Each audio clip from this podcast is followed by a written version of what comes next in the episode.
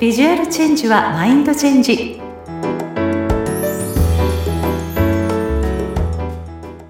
皆さんこんにちは。外見戦略コンサルタントの相原由紀です。さてね最近梅雨入りして、まあ、ジメジメする日が続くと気分的に憂鬱になってやる気がなくなったりとかすることありませんか？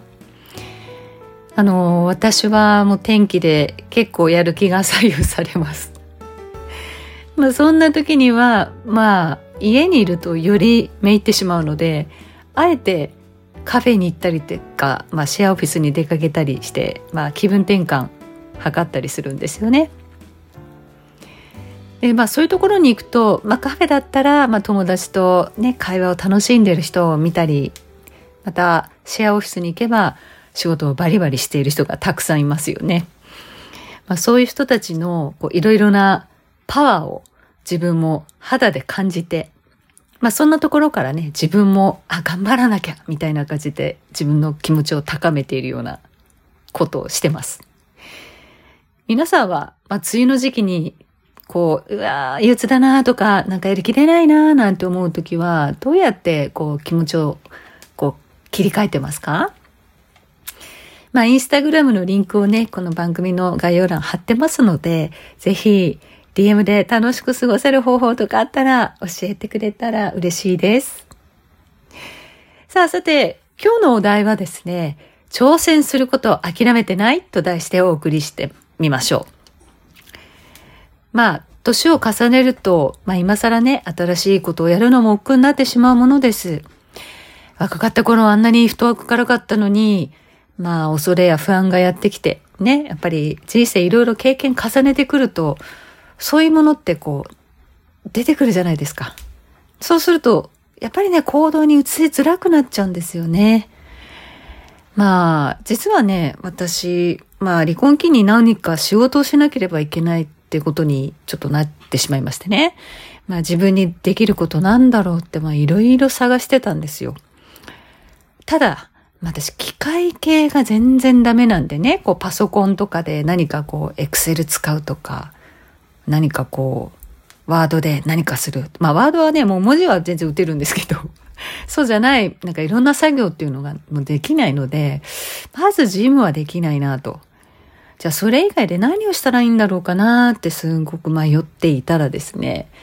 あの初対面の人に、まあ綺麗な声ですねって、まあ声を褒められたんですよね。で、もともと自分の声は好きじゃなかったんですけれども、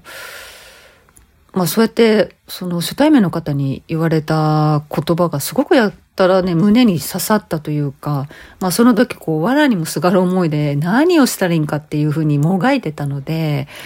じゃあその声、声の仕事って何かな？声を使うことって何だろうっていうところから、まあ、すぐにアナウンサーアカデミーに通いまして、まあそこにたまたまあったカリキュラムが、まあ婚礼司会者コースだったんですね。で、当時私は37歳でした。で、まあもちろんね、あの、自分がやりたいって思ったってやったというよりは、まあ、やらないとこれしかできないっていうところで、まあ取り組んでいったんですけれども、まあね、まあ事務所の先輩にしごかれたりとか、まあ現場で自分よりね、10個も年下の人にどつかれたりとかね、もういろいろ厳しい現場を渡り歩いてきたんですよ。まああの時期を今思い返すと本当に精神面ではとってもしんどかったです。うん。でも、まあそういうことを、まあ私はやるしかなかったっていう、やめる選択肢がその時はもうできなかったので、もうやり続けるしかなかったんですけれども、まあ7年間、まあそれをね、乗り越えたおかげで、今は話すこと、伝えることっていうのが私の武器になって、今こうして声を通じて発信できてたりしています。まあそこで十分もうね、やりきった感が出た私はですね、次のステージを、まあ選ぶわけなんです。で、そこで選んだ仕事というのがイメージコンサルタントでした。まあ、なぜなら、まあ、自分をね、商品として見せるってことを、まあ、モデル時代からね、経験を積んでいたので、あの、それを活かせる仕事だ、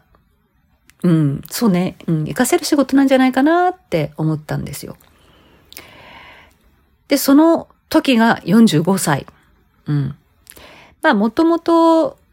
ファッションというのはね、もちろん好きだしたし、まあ、いろんなモデルとして、まあ、活動する中でもいろんなそういう人たちを見て、目で学んだり、まあ、そういう情報を耳にすることも多かったので、まあ、そう培ってきたことはファッションに関してはいっぱいありましたし、やっぱり色っていうのも好きでしたので、まあ、パーソナルカラー診断ですとか、今はだいぶ皆さんの、ね、耳にも、あの、いろいろ聞くことがあると思いますけれども、骨格診断というようなね、診断方法だったり、まあ、ヘアメイクのお勉強だったりとか、まあ、立ち振る舞い、ウォーキングっていう、まあ、一通りの、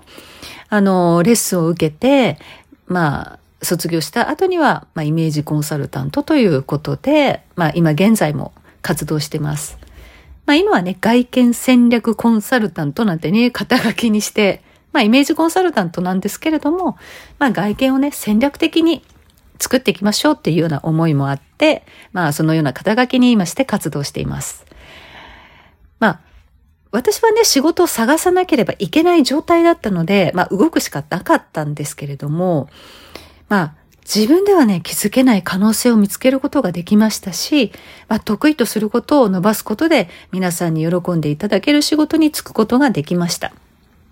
まあ、これは行動を起こしたから、まあ、この景色を見ることができたんですよね。あの、まあ、ただね、別に仕事をするっていうことだけではないんですよ。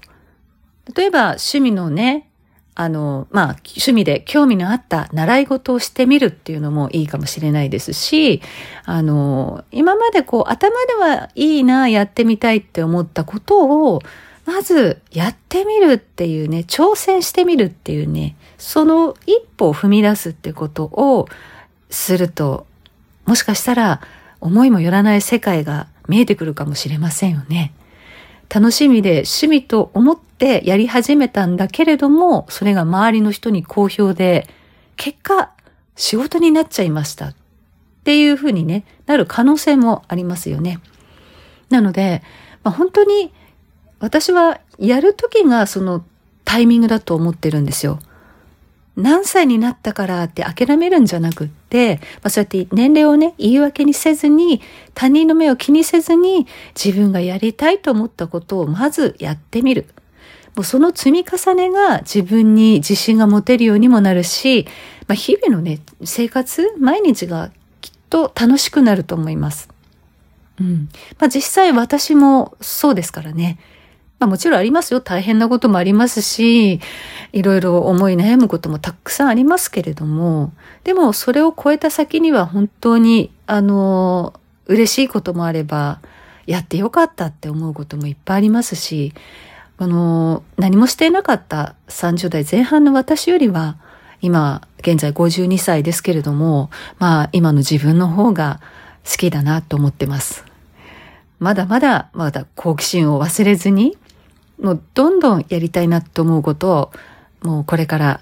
やっていきたいと思ってます。そんなようにね、皆さんもきっかけは何でもいいです。何か挑戦してみるっていうことを、そういう気持ちっていうのを忘れないで、恐れないで一歩踏み出してみてください。必ずその先には自分が思いもよらなかった素晴らしい景色が見えてますからね。ということで、今回のテーマは挑戦すること諦めてないっていうことでお届けしましたがいかがでしたでしょうか？